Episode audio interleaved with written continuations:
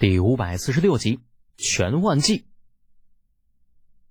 呃，托殿下的福，小人们吃得好，睡得香，长肉自然也快。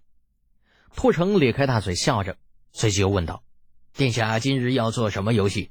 小的们已经吃饱喝足，就等殿下命令了。”今天嘛，李承前挠了挠下巴，要不今天咱们玩一会儿长途奔袭如何？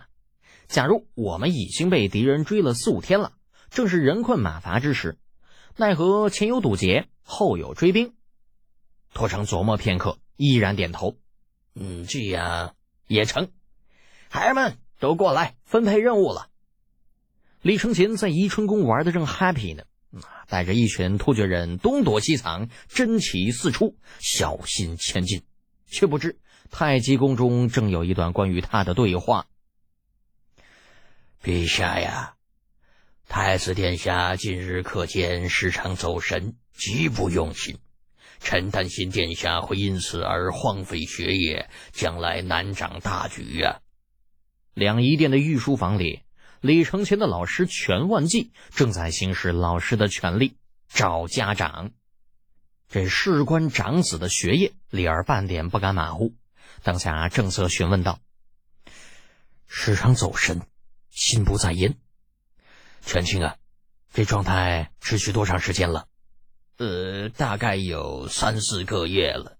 全完吉说着说着，忽然想起一事，呃，而且这段时间老臣发现，殿下似乎对突厥方面的事情十分关心，有些时候身上还会携带一些突厥事物，而且老臣还听说，嗯。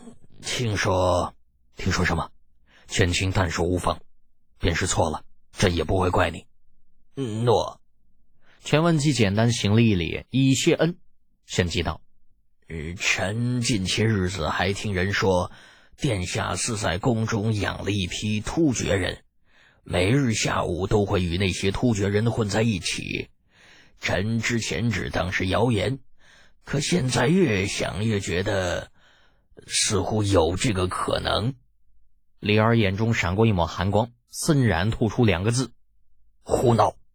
全完吉被吓了一跳，偷眼观瞧，发现此时的李二似是一头择人而食的雄狮，语气当中竟是带着一丝杀意。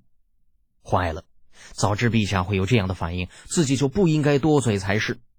自己来告状的初衷，只是想要让李二了解一下他儿子的学习情况。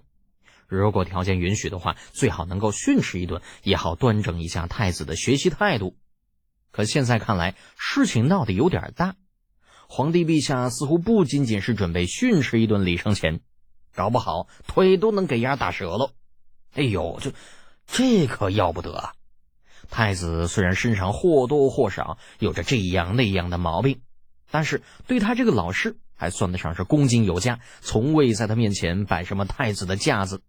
这要是因为自己一句话就被打个半死，全万吉简直不敢想下去了，连做都不做了，起身施礼：“呃，陛下，臣刚刚说的只是一些呃道听途说，呃，那一面之词，陛下万万不能当真呐。”千青啊，是不是真的？朕只相信自己的眼睛。来人呐！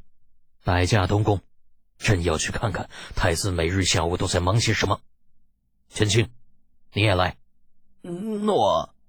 全完姬无奈，只能应是，心中暗暗祈祷李承前那小子千万不要真如传言中那般，在东宫养上一群的突厥人才是啊。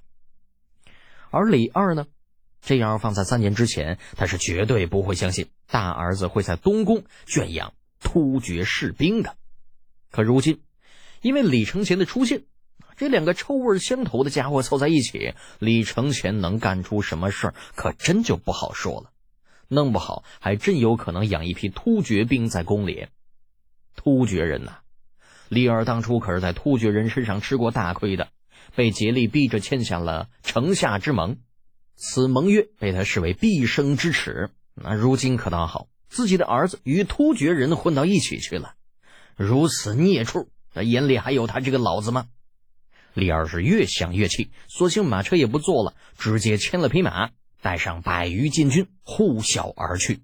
如果抛开细节，单看行动的话，倒还真有些当年秦王出征的味道。不过，全万机这会儿却顾不上这些了，上马追去李二的瞬间，以最快的语速对留守的工人喝了句：“快去寒两点通知长孙皇后，请皇后娘娘速去东宫，斥责大事不好！快！”喝罢，一催坐下之马，追着远去的李二而去。而李承乾并不知道自己将要大祸临头，此时的他正带着阿史那拓城等二十几个突厥兵，以一种奇怪的队形缓慢前进着，全部是唐军掩护主帅撤退时的那种方式。心急之下，他一边将这一切默默的记在心里，一边观察着阿史那拓城的指挥。二十多人就这样在宜春宫的广场上兜圈子，那地上有些地方摆着石头，上面插有“山林”等字样。